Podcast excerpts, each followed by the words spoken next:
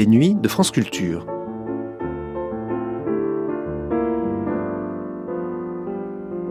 Les nuits de France Culture, une mémoire radiophonique.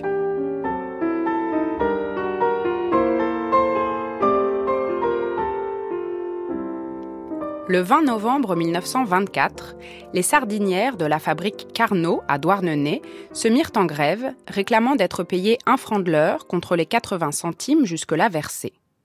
Trois jours plus tard, ce furent quelques 2000 ouvrières de la ville qui arrêtèrent le travail. Lucie Colliard, responsable de la section féminine à la CGTU, fut envoyée par son syndicat sur place pour apporter son soutien au mouvement membre du comité directeur de la section française de l'Internationale communiste, futur Parti communiste français depuis 1922, elle, qui ne se pensait pas féministe, participa de fait à nombre de combats pour l'égalité de traitement des hommes et des femmes dans le monde du travail. Protestant contre la politique de bolchevisation du parti dès 1925, elle le quittera en 1928 et redeviendra militante de la SFIO à la fin des années 30, portée par l'élan du Front populaire. C'est cette partie de sa vie que Jean Montalbetti nous racontait dans le dernier épisode d'une série de trois inconnus de l'histoire qu'il lui consacrait en 1984 et dans lesquels se dessinait en creux l'histoire du communisme français au XXe siècle. Les Inconnus de l'Histoire, Lucie Colliard, troisième et dernier volet, une émission diffusée pour la première fois sur France Culture le 9 mars 1984. Unknown people in history. Disconosciuti nella storia. A história dos desconhecidos. Unbekannte der Geschichte? L'uomo Shirarezaru. The unknowns of history. Les inconnus de l'histoire.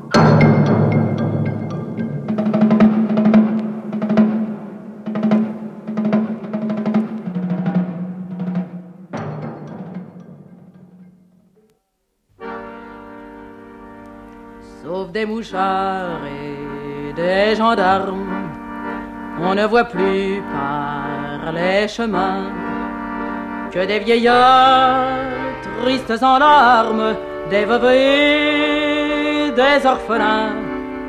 Paris suinte la misère, les heureux mêmes sont tremblants.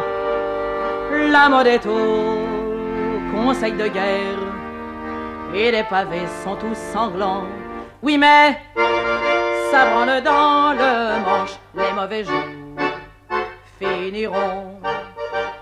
Égard à la revanche, quand tous les pauvres s'y mettront, quand tous les pauvres s'y mettront. Des travailleurs, la terre n'appartient qu'aux hommes, l'oisif ira loger ailleurs. De nos chairs se repaissent, mais si les corbeaux lèvent autour, un de ces matins disparaissent, le soleil brillera toujours.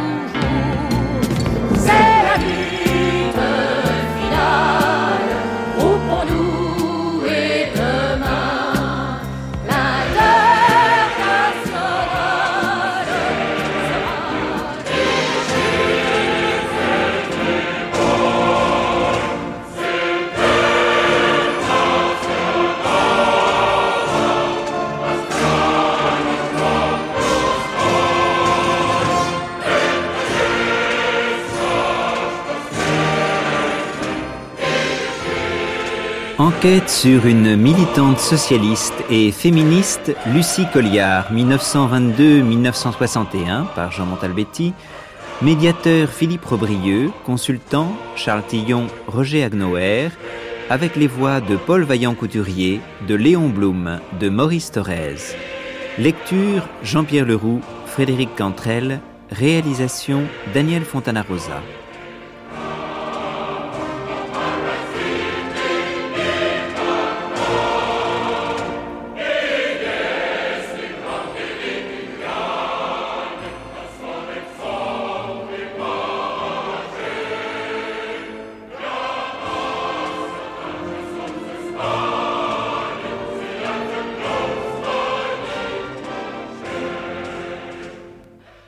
Lucie Colliard, revenue de Russie avec un rapport excellent des travaux de la deuxième conférence des femmes communistes, a présenté à notre dernier Conseil national les résolutions suivantes.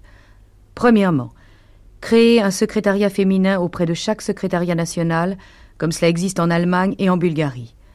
Deuxièmement, créer un organe de propagande féminin comme le Communistine d'Allemagne. Nous avons donné la certitude qu'il y avait en France, comme en Russie, comme en Allemagne, en Italie, un mouvement féminin puisant dans la race humaine comme un courant dans la mer. Que ce mouvement est préparé déjà par tant de femmes qui donnent leur activité intellectuelle et morale au réveil de leurs sœurs. Louise Baudin, L'Humanité, 17 octobre 1921. La radiodiffusion nationale vous parle.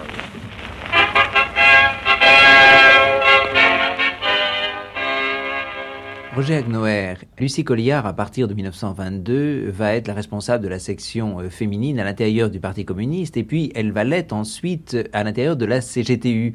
Est-ce que on pouvait parler à propos d'elle d'une militante féministe? Non, elle prétend même n'être pas féministe. Mais il y a toujours eu, surtout à la Fédération de l'enseignement, il y a toujours eu une fraction féministe extrêmement active. D'ailleurs, c'est quelque chose que l'on ne sait pas et qui, pour moi, au point de vue historique, a beaucoup de valeur. Dans l'enseignement, elles avaient obtenu, les femmes, grâce à leur action, l'égalité de traitement en 1914. Mais chez les fonctionnaires, et même chez les fonctionnaires, chez les gens de l'enseignement, mais pas de l'enseignement primaire, l'égalité de traitement n'existait pas. Pendant très longtemps, et bien longtemps après la guerre, entre les agrégés femmes et les agrégés hommes, il y avait une différence de traitement. Alors Lucie Colliard, pas militante Alors Lucie Colliard, elle a participé certainement avant la guerre de 14 à l'action de, de ces féministes. Mais quand je lui en parlais, elle me disait non, je trouve que le communisme, enfin, le socialisme d'abord, le communisme ensuite, suffit pour résoudre toutes les questions. C'était la thèse d'ailleurs que soutenaient un certain nombre de femmes qui étaient des militantes euh, socialistes. Descends dans l'atelier, chacune sa machine. Les heures défilent comme des pièces sur le tapis roulant. Tiens, y a le petit dernier qu'il faut faire vacciner. Bon Dieu, mon fil qui vient encore de se casser. Comment je vais me débrouiller pour faire mon compte de chemisier? Je laisserai bien tout tomber, merde à la contre-dame. Tant de choses ont changé depuis que l'on occupe. C'est en se battant ensemble qu'on a fait connaissance. Chacune a su trouver son propre rythme. L'atelier s'est retrouvé complètement bouleversé. Prendre son petit déjeuner avec le temps de le savourer. Voir un peu les enfants au lieu des expédier. Vingt ans d'usine, Suzy, à rester dans ton coin. Mais ça ne sera plus possible de reprendre comme avant. Tout ce qui remonte bon sang quand on y repense. Tous les copains partout, les grèves qui se déclenchent. Vingt ans, cette putain de vie, rire et parler, c'est plus possible. Ce qu'on a forgé ici, personne pourra le détruire. la la la la la la la la.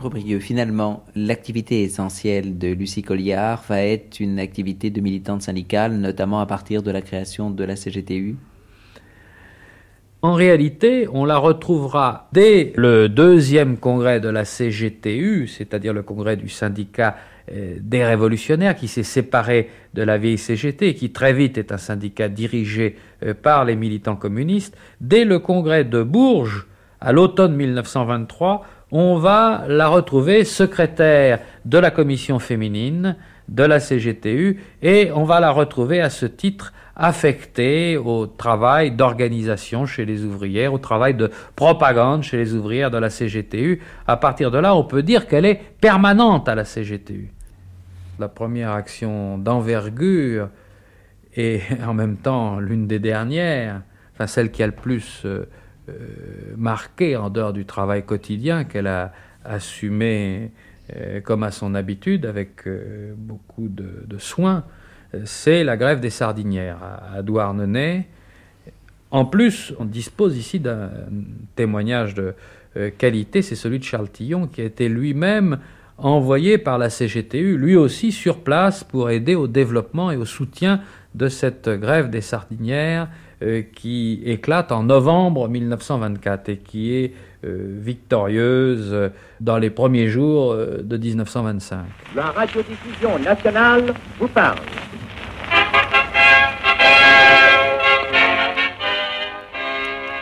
Charles Tillon, vous qui vous trouvez en Bretagne, à quel moment faites-vous appel à Lucie Colliard je l'ai euh, surtout appelé quand euh, il y a eu le début de la grève de Douarnenez le 21 novembre 1924. Vous la connaissiez déjà donc Je la connaissais déjà puisqu'elle était passée faire une tournée euh, militante en Ille-et-Vilaine. Alors justement, au moment en 1924 de cette grève des sardinières de Douarnenez, elle va jouer un, rôle assez important.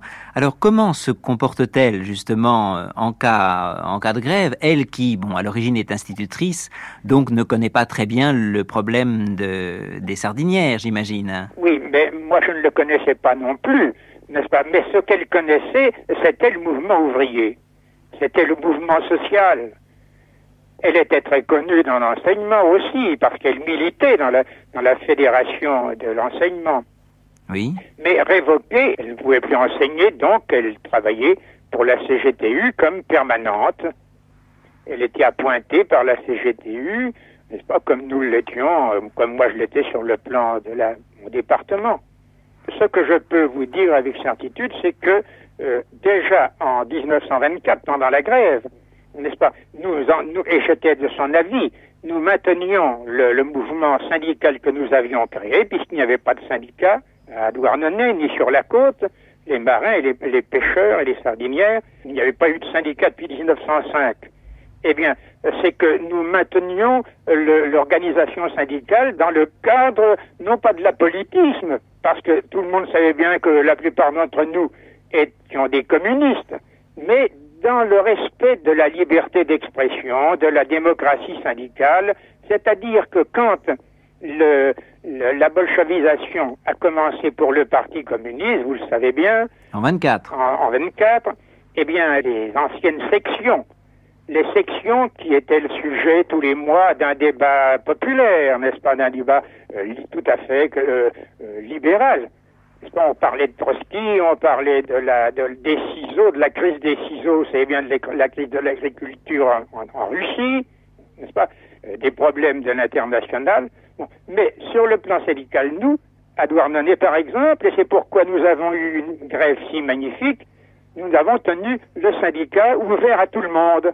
Mais après, il a fallu se plier à l'implantation des mœurs du parti dans la CGTU il y avait euh, des délégués euh, régionaux qui contrôlaient les sections du Parti communiste, d'une part, n'est-ce pas? Et euh, on ne se réunissait plus que par cellules. On mettait le mécanicien avec un professeur et il se réunissait dans un bistrot et c'était là-dessus là, là qu'il s'exprimait.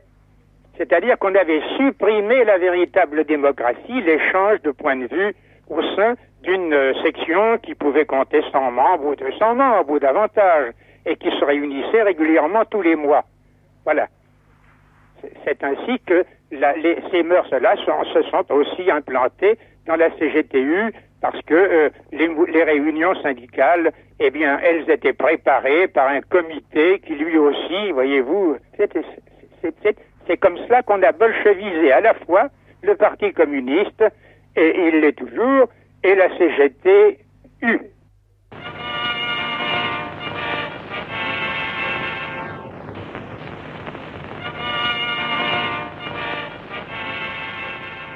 Charles Tillon raconte qu'elle était tellement émue, elle qui en avait pourtant tant vu à travers toute sa vie de militante et de syndicale, qu'elle ne pouvait s'empêcher d'applaudir quand elle regardait défiler les ouvrières sardinières.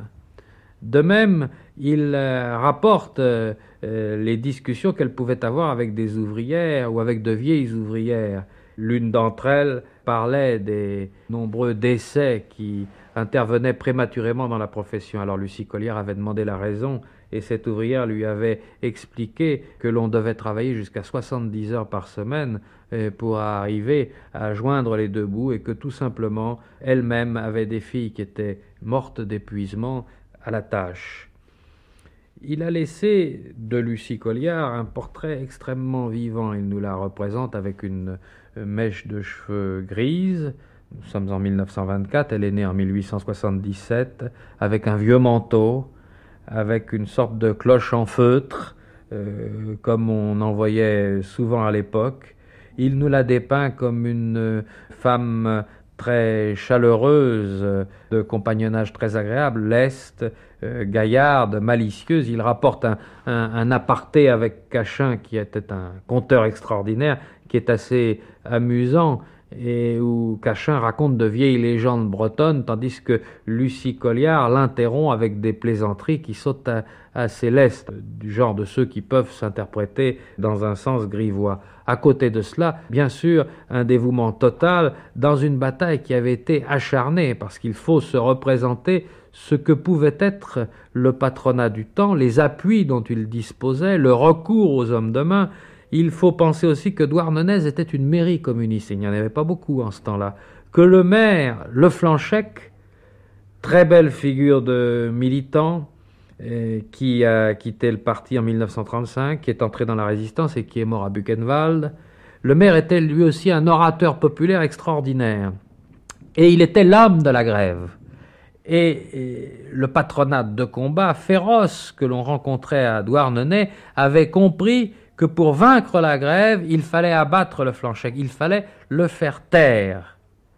Euh, parce que à chaque fois qu'il parlait, il remontait le moral des grévistes et naturellement, comme dans toutes les grèves très dures et très longues de ce type, gagnait celui des deux camps qui tenait un peu plus que l'autre. Le patronat devait tenir économiquement avec les problèmes financiers, avec les commandes, et les ouvrières devaient euh, tenir, devaient lutter contre la faim contre le dénuement, contre la démoralisation. Alors il fallait faire taire le flanchec. Eh bien, on a tiré sur le flanchec et, comme par hasard, on lui a troué la gorge d'une balle. Et je crois que dans, un des chapitres qui compte, à mon avis, parmi les plus beaux qui étaient écrits euh, sur les grèves en général, et parmi les plus beaux dans l'œuvre de Charles Tillon et dans ses mémoires, il décrit cette scène en termes absolument inoubliables cette foule d'ouvriers et d'ouvrières qui défilent dans Douarnenez en reprenant une chanson populaire et en l'adaptant à la situation, en chantant Non, notre mère n'est pas mort, non, il vit encore, non, il vivra encore. Et il rapporte aussi comment le flanchec réapparaît dès qu'il peut tenir debout et comment, malgré sa blessure, il essaye de parler. Il fait un effort surhumain pour parler sans y parvenir, car c'est un véritable gargouillis qui sort de sa bouche devant les grévistes euh, qui sont eux-mêmes à bout, mais qui tiendront juste assez pour l'emporter, ce qui nous vaudra une très belle parole en épitaphe de Daniel Renaud, qui est une autre belle figure de militant, de vieux militant d'avant 14, fils de grande famille, qui est entré corps et âme au sein euh, de la classe ouvrière, qui s'y est projeté, qui a vécu simplement jusqu'au bout et qui a eu un comportement magnifique dans les camps où il a été détenu alors qu'il avait plus de 60 ans. Donc Daniel Renou qui dit, lorsque est signé avec le patronat l'accord qui donne pour l'essentiel satisfaction aux grévistes, Daniel Renou a ce commentaire que je trouve très beau. Il dit Il y a des moments où il fait bon vivre. Les macros de l'heure, c'est 4 francs. 4 francs le macro, 3,80. 3,70. 3,60, 3 francs. 3 francs une fois, 2. 3 francs 4, 6, 3 francs 8, 10, 12, 14, 16, 3 francs 16, 18, 20, 3 francs 20, 8 fois 22, 3 francs 24, 8 fois 26, 3 francs 28, 8 fois 30, 3 francs 32, 8 fois 4, 6, 3 francs 38, 40, 3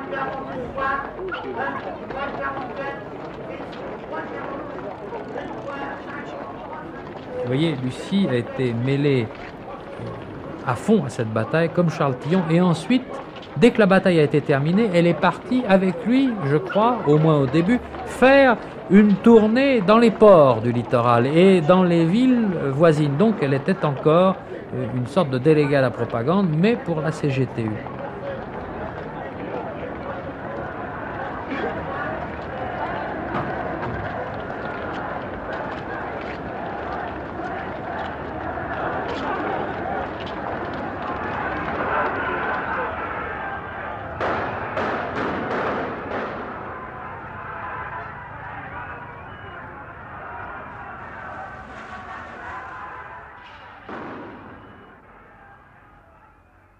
Il pouvait paraître étrange de ne pas entendre parler des femmes dans la grève des ouvriers vignerons de Rivesaltes. On se demandait si, contrairement à ce qui se passe dans l'Aude, l'Hérault ou la Gironde, il n'y avait pas de femmes au travail dans les vignes des Pyrénées-Orientales. On se doutait bien plutôt que ce silence du rédacteur de l'UMA au sujet des ouvrières était dû à ce qu'elles étaient complètement abandonnées à leur sort et que les beaux principes des commissions féminines syndicales ne trouvaient pas dans les revendications des grévistes de Rivesaltes le moindre commencement d'application. En effet, voici d'après l'UMA du 18 février 1928 les revendications des grévistes. Hommes, 25 francs par jour et 2 litres de vin. Femmes, 12 francs 50 par jour et 1 litre de vin. Juste la moitié, quoi. Ça me rappelle une grève de même nature dans l'Aude où les femmes me disaient et pourtant, camarades, je vous assure que deux femmes font beaucoup plus de travail qu'un homme. Les ouvrières, elles, trouvent que c'est injuste. Mais les militants syndicaux ne font pas le nécessaire pour essayer de réparer cette injustice. Et il n'y a pas de militantes pour les y décider. C'est que c'est pénible, et embêtant, et dangereux de conduire les grèves. Et pourtant, parader dans les congrès, y faire admettre de beaux principes et de belles résolutions, c'est bien. Mais autant en emporte le vent si ces principes et ces résolutions, on ne tente pas de leur donner un commencement de réalisation. Mais voilà, on n'a pas assez de militantes. Lucie Colliard, Contre le courant, numéro du 6 mars 1928. Ils étaient deux faucons, tout là-haut sur le grand chêne, qui parlaient tous deux dans le feuillage tout là-haut, oui, dans le feuillage, tout là-haut. L'un s'appelait Lénine, l'autre s'appelait Staline, et tout autour d'eux, dans le feuillage, des oiseaux, oui, dans le feuillage, des oiseaux. Et le premier faucon, disait à l'autre faucon, Adieu pour toujours malgré ma peine, mon ami, oui malgré ma peine, mon ami. Il nous faut nous quitter, l'heure hélas est venue, à toi les soucis, à toi la peine, pour toi seul, oui à toi la peine, pour toi seul. Ami n'est point de peine, répondait l'autre faucon. J'en fais le serment, je suis ta route, ton chemin. Oui, je suis ta route, ton chemin.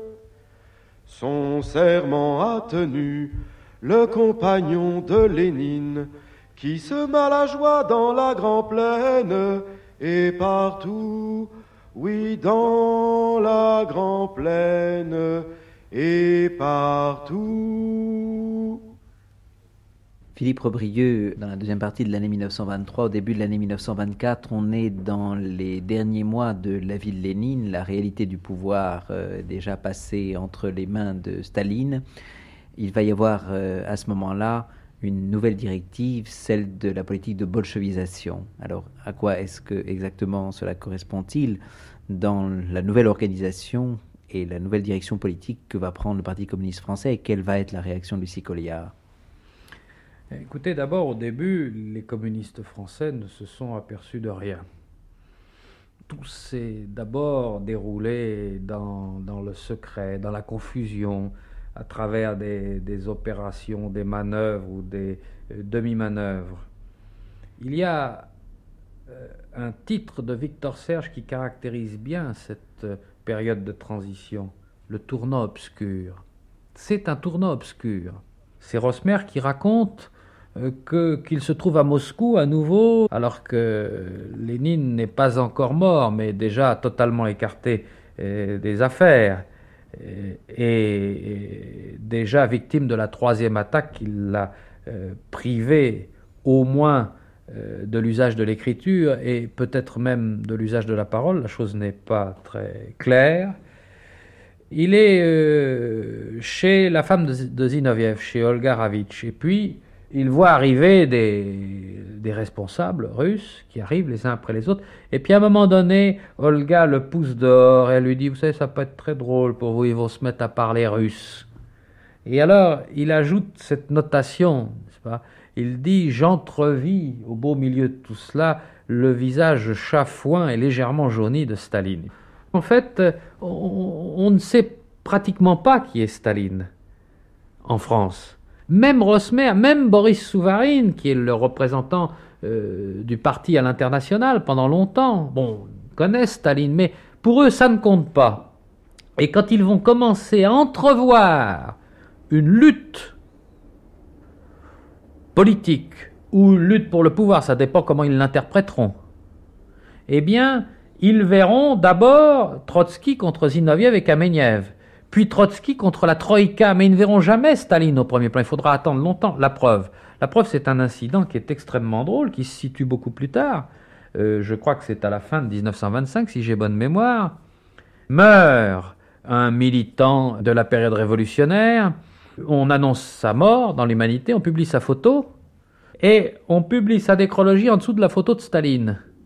Et on attribue à ce militant la photo de Staline. On ne sait même pas qui est Staline à l'humanité en décembre 1925. Voyez, ça en dit long sur la façon dont ça s'est passé. Alors que déjà, à cette date-là, bien entendu, Staline est le maître de l'appareil. En France, tout commence par un heurt entre Train et Boris Souvarine. Entre la Fédération de la Seine, dirigée par Albert Train et par Suzanne Giraud, et euh, Boris Souvarine, bientôt rejoint par plusieurs autres militants responsables d'importance.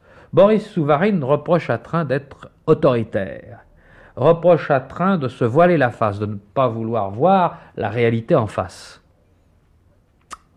Euh, Train riposte euh, en présentant ses positions comme l'expression même de la fermeté politique et idéologique du bolchevisme à la française. Alors il y a toute une discussion dans la phase de préparation au congrès de Lyon, une discussion très dure, publique, très franche.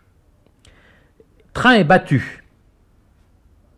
Il est bien réélu au comité central parce qu'on ne vit pas une époque où on écarte quelqu'un du comité central sous prétexte qu'il est battu, mais il ne retrouve pas son poste de co-secrétaire général. C'est la victoire de Souvarine, mais pour peu de temps. Parce que presque aussitôt, l'avalanche s'abat sur le parti français. On le somme de prendre position sur la question russe, comme on disait. C'est-à-dire qu'il faut que le parti français désavoue Trotsky et ceux qui, autour de Trotsky, ont mis en cause la nouvelle direction qui semble se dégager. Je dis, qui semble, parce qu'en en fait, Trotsky est encore membre du Politburo, parce que personne n'imagine qu'il va être exclu. Pas même qu'il serait exclu du Politburo. Encore moins imagine-t-on qu'on va l'assassiner un jour. Simplement, on a le sentiment qu'un débat est éclaté à l'intérieur du Politburo et à l'intérieur du comité central, et que euh, ce débat n'est pas tout à fait comme les autres.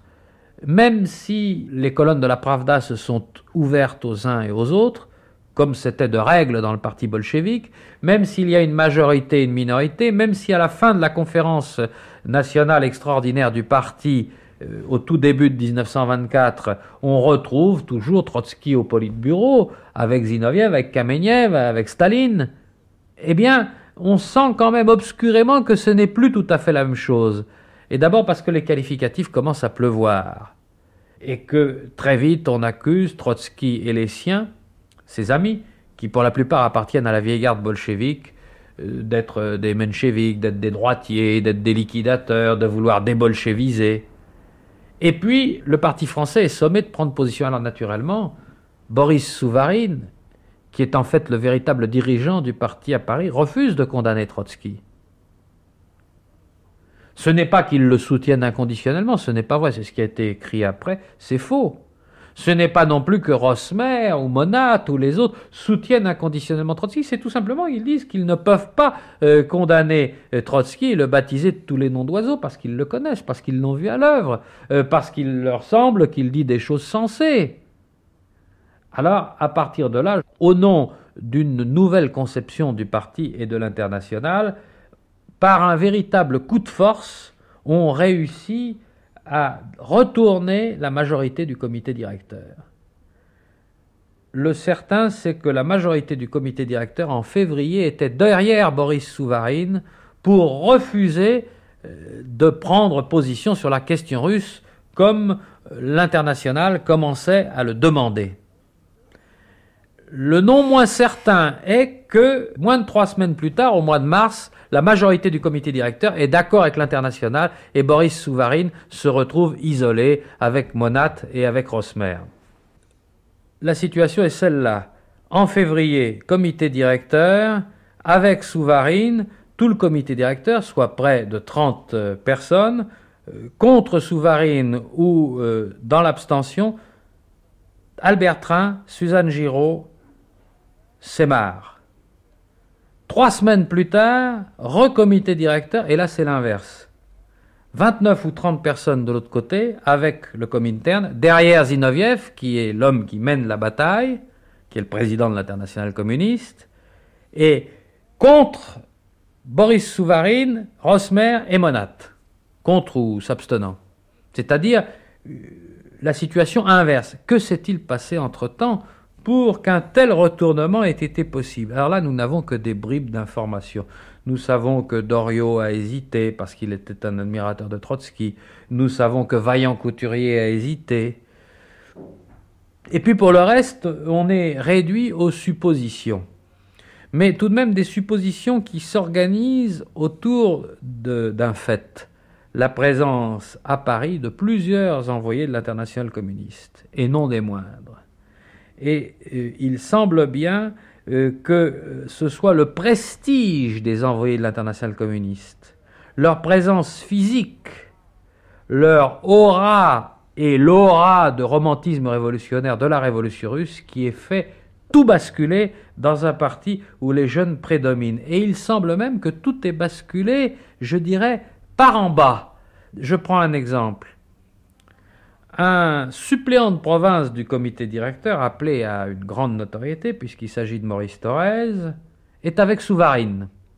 Non seulement il est avec Souvarine, mais aussitôt que Souvarine est sanctionné, quelques semaines après le vote qui l'a vu complètement isolé au comité directeur, et il est sanctionné parce qu'on lui reproche une indiscipline euh, dans le bulletin communiste, la revue mensuelle du comité central qu'il dirige, eh bien, Torres se solidarise avec lui. Et Torres se euh, propose d'envoyer des, abonnements et de l'argent à la revue que Boris Souvarine euh, a l'intention de créer pour continuer la bataille, puisqu'on lui refuse la parole dans la revue mensuelle du comité central. Et les lettres de Torres euh, sont absolument impitoyables. Elles dénoncent la propagande simpliste du Comintern, euh, l'optimisme à tout va, le refus de voir les réalités, la façon de faire taire les critiques, etc. etc. Bien. Mais quand l'envoyé de l'international communiste, je crois que c'est Gouralski en l'occurrence, qui signe le petit ou qui va signer le petit dans euh, la presse du Parti communiste français, arrive dans la fédération du Pas-de-Calais, dont Maurice Thorez est le responsable, dont le jeune Maurice Thorez, il a, il a à peine, n'a pas tout à fait 24 ans, il a 24 ans juste à ce moment-là, eh bien, euh, d'un seul coup, Maurice Thorez se retrouve complètement isolé dans son comité fédéral. Je crois que la résolution approuvant l'international et la direction du parti français donc la résolution anti-Souvarine et anti-Thorez, est adoptée à l'unanimité, moins trois abstentions au comité fédéral du Pas-de-Calais. Maurice Thorez étant un des trois abstentionnistes. Il a été littéralement balayé. D'une manière générale, quand on considère dans l'humanité euh, les informations qui sont données sur les prises de position des fédérations, des assemblées fédérales euh, du parti, eh bien, on est obligé de constater que partout, c'est le raz-de-marée. Alors, on a le sentiment euh, que l'international a su déclencher un véritable plébiscite populaire dans le parti, en s'appuyant sur les jeunes, sur les tout jeunes, en sa faveur, et que le comité directeur, d'abord réticent, a ployé euh, sous la poussée, sous la pression, et que seuls quelques-uns euh, ont accepté de rester à contre-courant. Et Lucie Colliard refuse de voter la condamnation de Trotsky. Bien sûr, Lucie Colliard refuse, elle s'oppose, et elle va s'opposer très clairement, comme elle est, euh, contrairement à ce qui sera dit ici ou là d'elle un peu plus tard, une militante tout à fait disciplinée, bien que très hostile, très critique à l'égard de la bolchevisation, entre guillemets, parce que c'est une bolchevisation qui aboutit à chasser les bolcheviques en Russie comme en France, si le mot a, un sens en France. Alors, on peut donc discuter sur le terme qui est utilisé, en tout cas sur l'utilisation propagandiste du terme par la direction en place. Mais ce qui est évident, c'est que Lucie Colliard, d'une part, se dresse contre la politique de chasse aux trotskistes, entre guillemets, et au trotskisme, contre, je, risque ce terme pour qu'on se comprenne, il est parfaitement anachronique, contre la normalisation du Parti français et de l'international. La radiodiffusion nationale vous parle.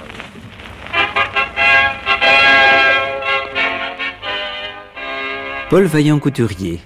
Au cours de la deuxième année du plan quinquennal, tandis que partout la production s'effondrait, l'URSS a conquis le premier rang parmi les pays industriels d'Europe et le second dans le monde. Et pour l'Union soviétique, où les travailleurs sont maîtres de leur destinée, où l'ère des sacrifices est close, ne se pose pas, même les besoins de la consommation supposés satisfaits, la question d'une surproduction quelconque. Ce sont en effet les besoins des masses et non le profit qui commande la production. L'URSS est le seul pays où l'abondance ne risque jamais de créer la misère. Mais comment de pareils succès ont-ils été possibles? Grâce à la démocratie ouvrière, expression de la dictature du prolétariat, grâce à l'émulation socialiste, grâce avant tout au parti bolchevique, au parti de Lénine et de Staline. L'URSS montre à tous les peuples en proie aux tortures et au désespoir de la crise la voie du salut, le régime de l'avenir.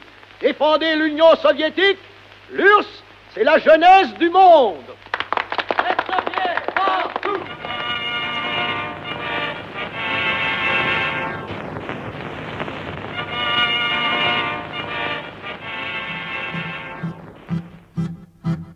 Nous sommes la jeunesse ardente qui veut escalader le ciel. Dans un cortège fraternel, unissons nos mains frémissantes. Sachons protéger notre pain, nous bâtirons des lendemains qui chantent. En avant, jeunesse de France, faisons se lever le jour. La victoire avec nous s'avance, fils et filles de l'espérance, nous ferons se lever le jour. À nous la joie, à nous l'amour. Comme un torrent qui se déploie, chantons dans son rayon, luttons. Avec tout ce que nous gagnons, brisons la chaîne qui nous broie. Vive la paix, la liberté, notre printemps veut un été de joie. En avant, jeunesse de France, faisons se lever le jour.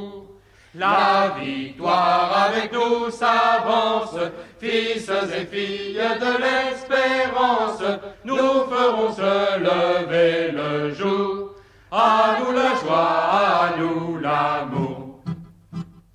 Alors jusqu'à quel moment continue-t-elle à militer dans le Parti communiste français et dans quelles circonstances le quitte-t-elle? On peut porter à son actif deux grandes actions militantes euh, évidentes, enregistrées euh, non seulement par les témoignages mais dans les documents, action auxquelles elle a participé bien qu'elle fût en total désaccord.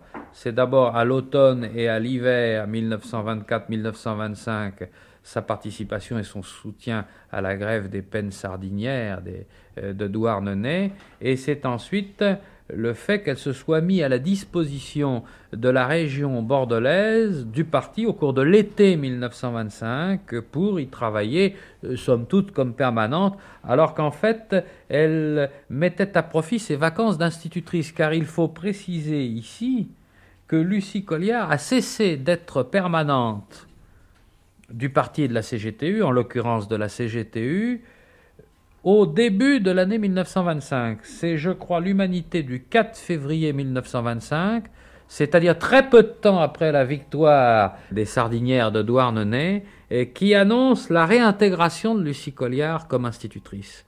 Alors, elle reprend son poste, mais lorsqu'arrivent les vacances d'été, au lieu d'utiliser ces vacances pour se reposer, eh bien, elle se met à la disposition de la région du parti et elle redevient permanente l'espace d'un été pour le compte d'une direction avec laquelle elle est en total désaccord, comme va le prouver, si besoin en était, la signature qu'elle appose au bas de la lettre pétition de protestation connue sous le nom de pétition des 250 au mois d'octobre 1925.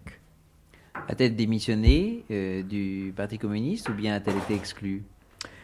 La question ne peut pas être tranchée avec euh, une certitude absolue.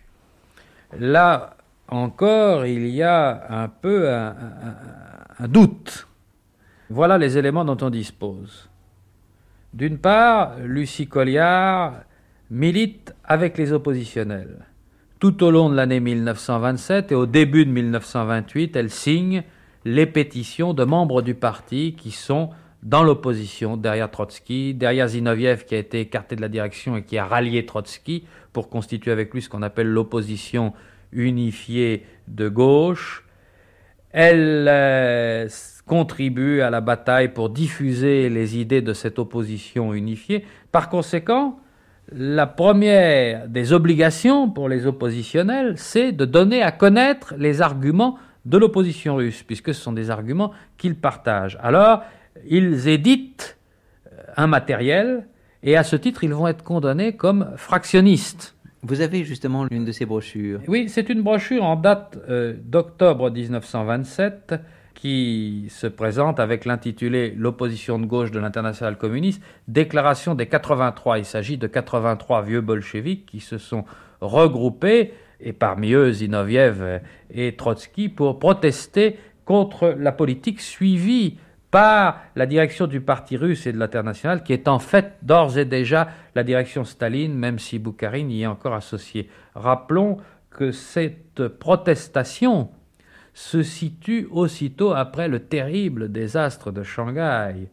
Euh, vous vous souvenez euh, de la façon dont Chiang Kai-shek a poignardé dans le dos les communistes chinois avec lesquels il s'était allié pour euh, lutter contre l'ultra-réaction chinoise.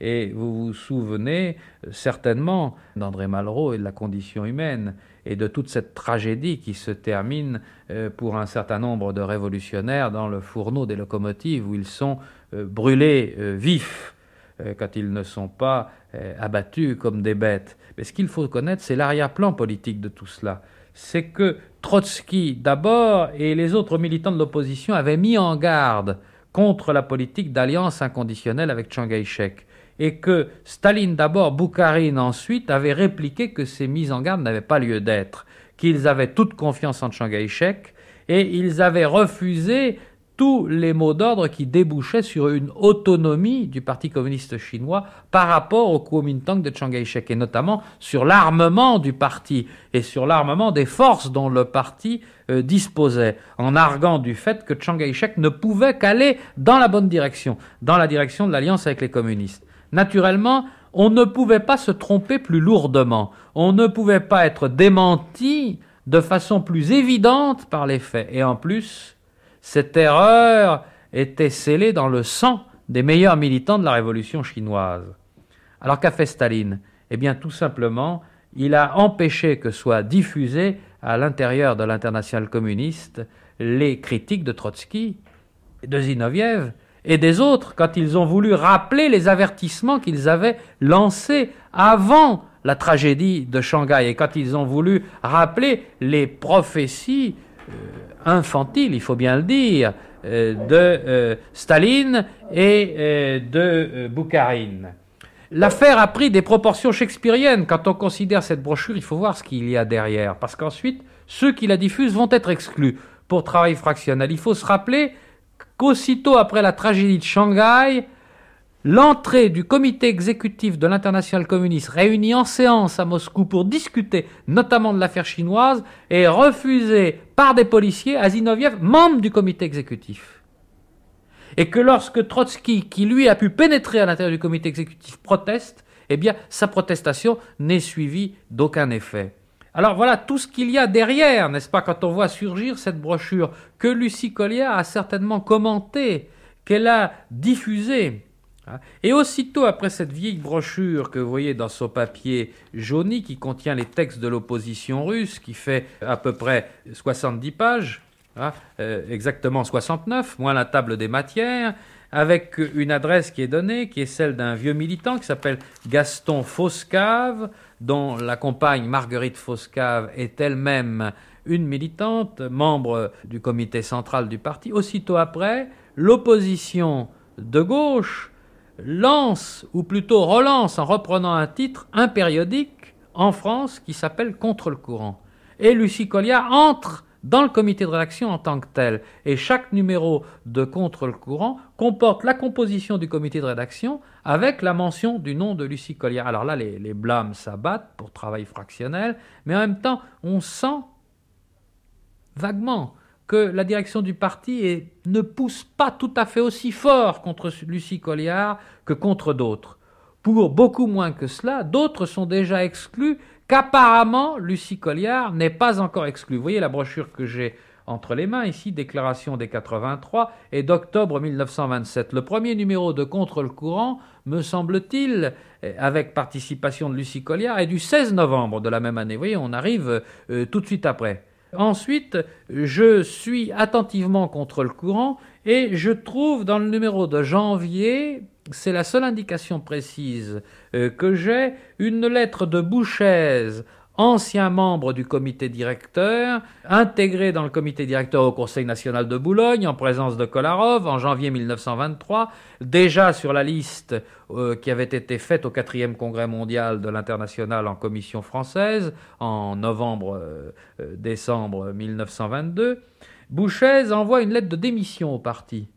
Contre le courant, publication de l'opposition communiste proche de Trotsky, numéro du 22 janvier 1928. La vraie vie du parti. Boulogne, le 2 janvier 1928. Aux camarades secrétaires et aux membres de la cellule 1080. Camarades. Je vous envoie cette lettre pour vous annoncer que je donne ma démission de membre du Parti communiste les raisons. Je ne crois pas devoir m'étendre trop longuement à ce sujet.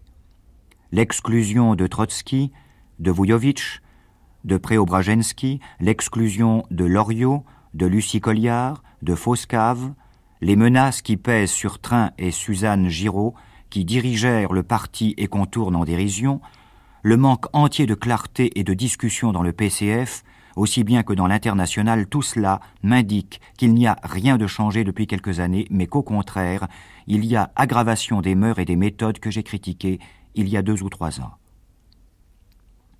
Mon désaccord sur ces motifs est assez grand pour que je me retire du parti. L'organisation défectueuse du parti empêche que la raison triomphe et cela durera encore longtemps. Je préfère me retirer pour le moment. Si un jour il existe un parti français et international qui marche normalement sur la voie tracée par Gued et Lafargue, Karl Marx et Engels, Lénine et Trotsky, c'est-à-dire sur la voie du socialisme et du communisme véritable, avec droit de discussion et de critique, sans doute y reviendrai-je. Pour l'instant, ce n'est pas le cas. Mon départ a pour motif essentiel Premièrement, le droit de discussion et de critique qu'on méconnaît. Deuxièmement, la déformation des paroles et des idées de l'opposition quand ce n'est pas la conspiration du silence, la calomnie ou l'injure. Troisièmement, la répression qui s'abat à tort et à travers sur les membres de l'opposition, même quand ceux-ci défendent les tactiques justes et les principes communistes dont le centre n'a pas le monopole. Vous pouvez faire part de ma lettre aux camarades du rayon. À tous, mes sincères salutations socialistes et communistes, Bouchez, ancien membre du comité central du Parti communiste après le congrès de Paris. La radiodiffusion nationale vous parle.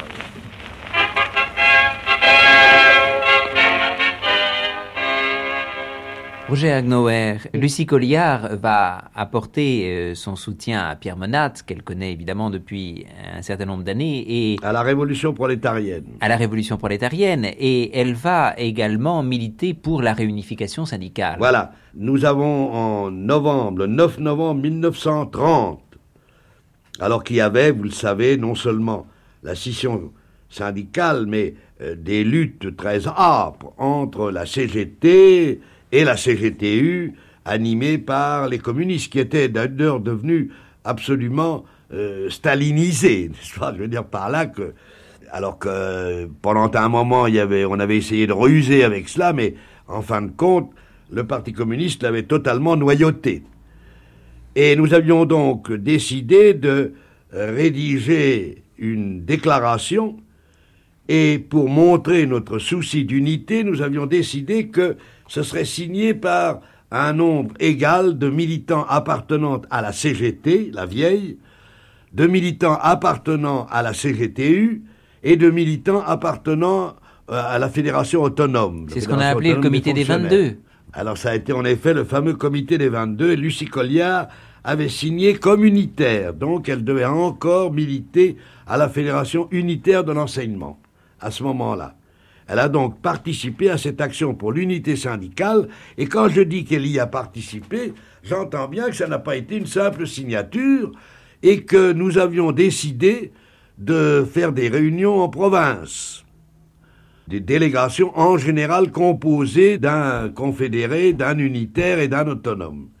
J'ai fait plusieurs réunions avec Lucie Colliard et elle venait défendre l'unité syndicale en se plaçant d'ailleurs sur un plan exclusivement ouvrier. Elle mettait en avant la nécessité pour la classe ouvrière de se retrouver unie alors que euh, la crise de 1929 commençait à faire sentir ses effets, n'est-ce pas?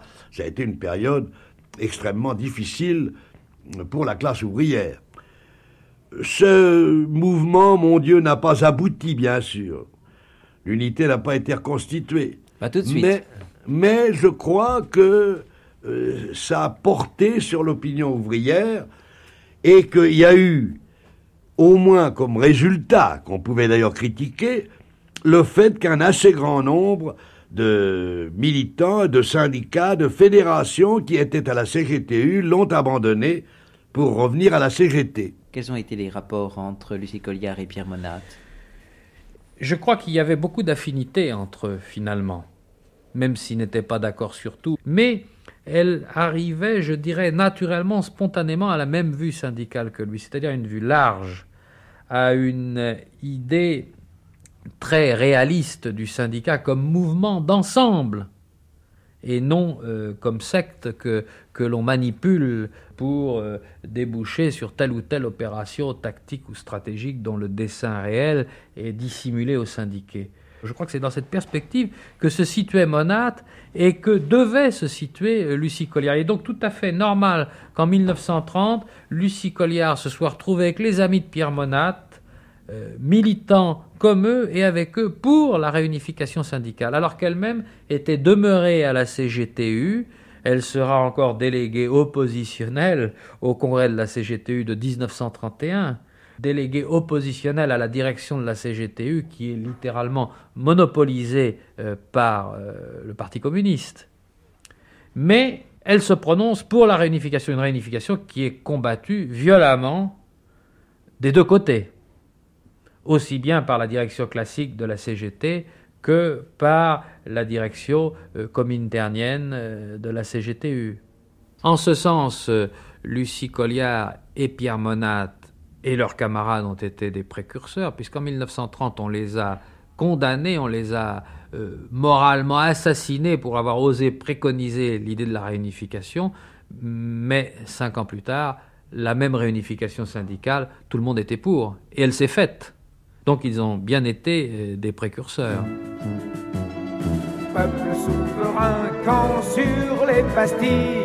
demain le soleil mettra sa clarté. Viens clamer au ciel que tu veux qu'il brille. Pour le pain, la paix et la liberté.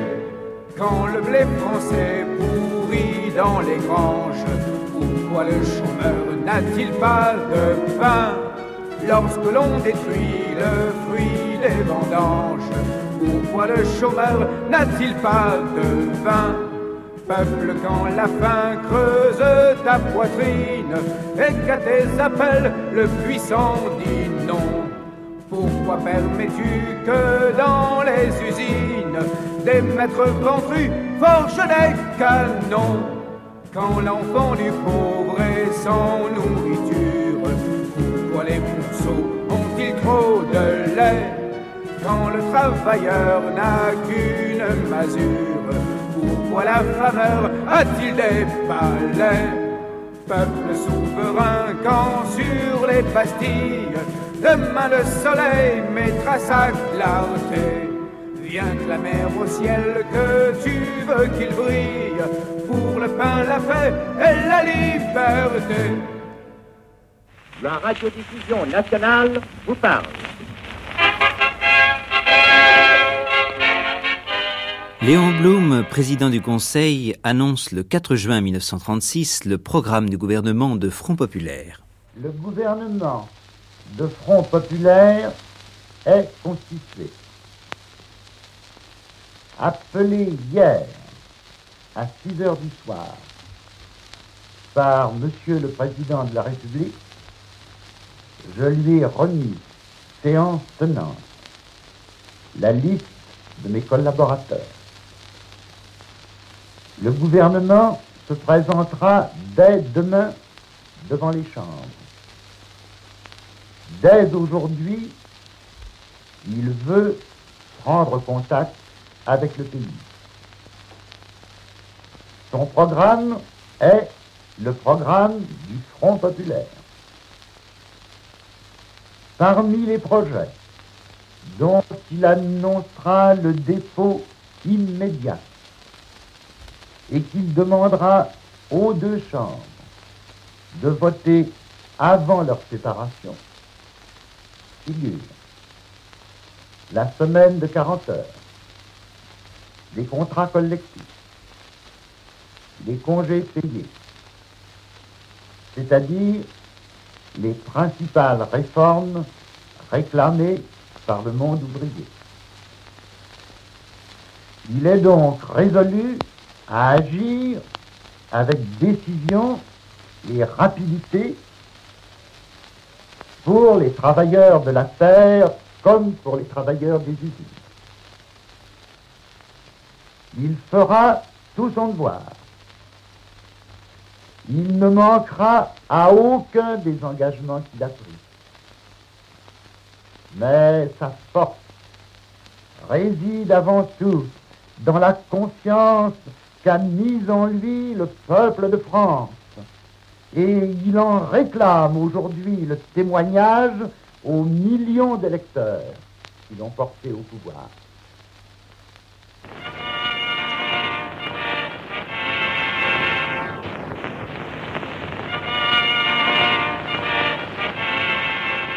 Libre Brieux, qu'est-ce qui va conduire Lucie Colliard à reprendre une activité de militante, euh, cette fois-ci non plus au Parti communiste, mais euh, à la SFIO. Je ne sais pas exactement si elle a repris une activité militante socialiste en 1936 ou en 1945. Il me paraît quand même vraisemblable que c'est en 1936. On peut penser que c'est l'élan du Front populaire.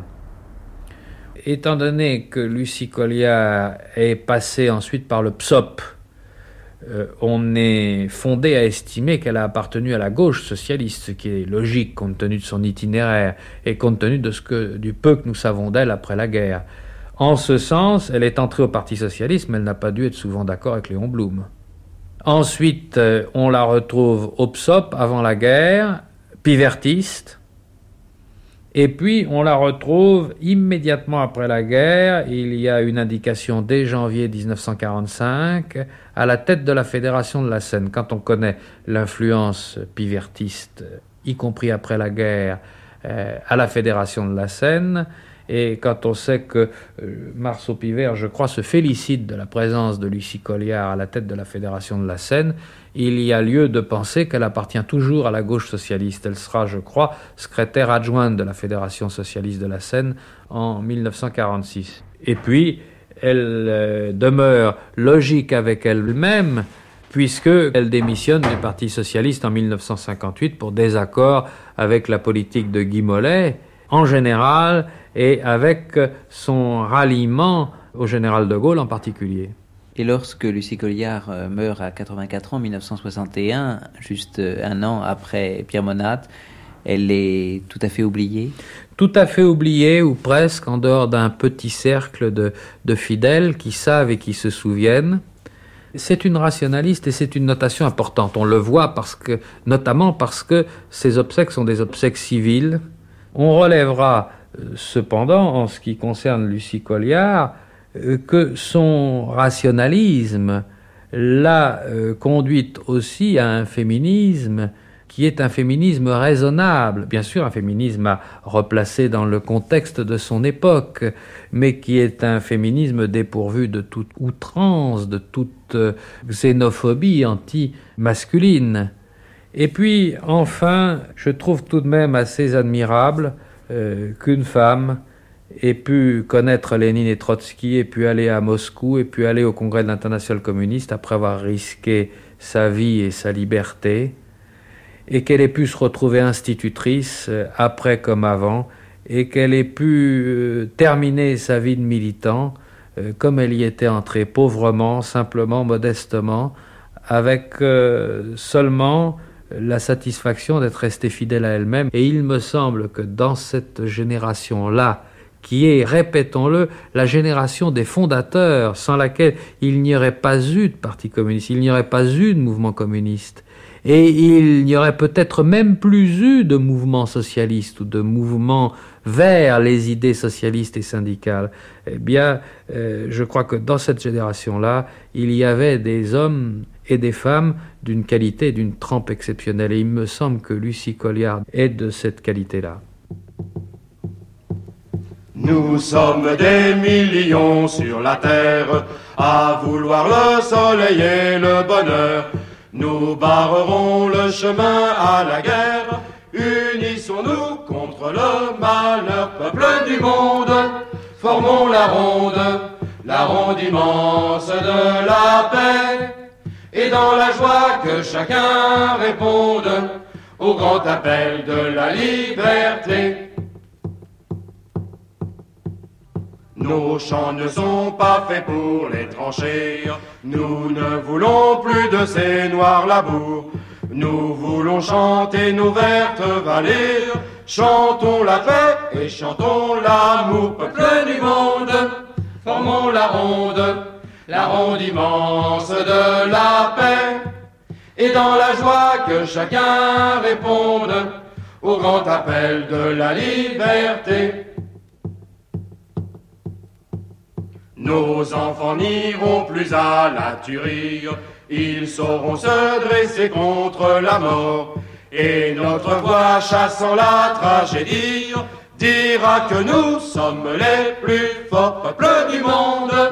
Formons la ronde, la ronde immense de la paix. Et dans la joie que chacun réponde au grand appel de la liberté. Les canons rouilleront dans les prairies, la peur aura fui de notre horizon. Tout fleurira aux couleurs de la vie. Voici venir la belle saison, peuple du monde. Faisons la ronde, la ronde immense de la paix, et dans la joie que chacun réponde au grand appel de la liberté.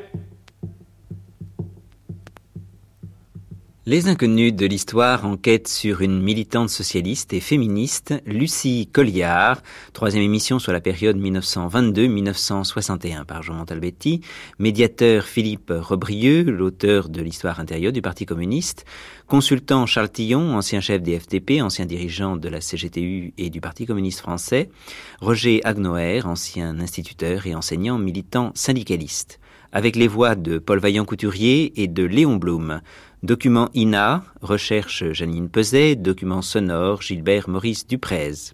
Lecture Annie Bertin, Jean-Pierre Leroux, Frédéric Cantrel. Les chansons que vous avez entendues au cours de cette émission, 200 dans l'atelier, Les deux faucons, une chanson soviétique sur le testament de Lénine à Staline, Jeunesse de France, une chanson de Paul Vaillant-Couturier sur une musique d'Honegger, le pain, la paix, la liberté, le fameux slogan du chant populaire, donc une chanson du Front populaire de Roger Divers sur une musique de Jean-Claude Simon et puis Peuple du Monde. Prise de son Alain Claudel, mixage Jean-Richard Dufour, réalisation Daniel Fontana Rosa.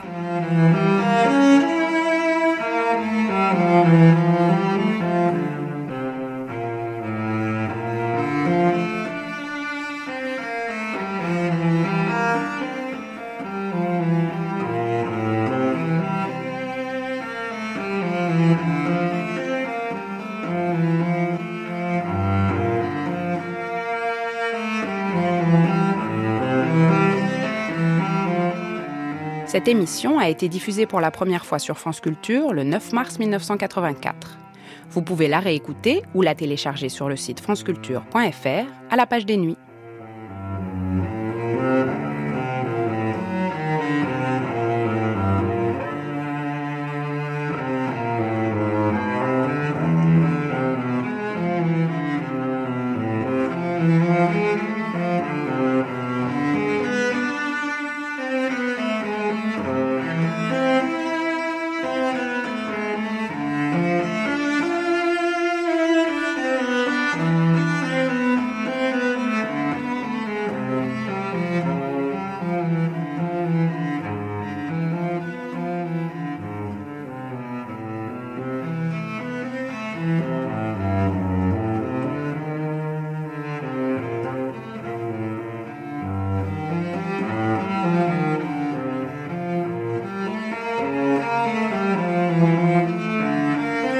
Música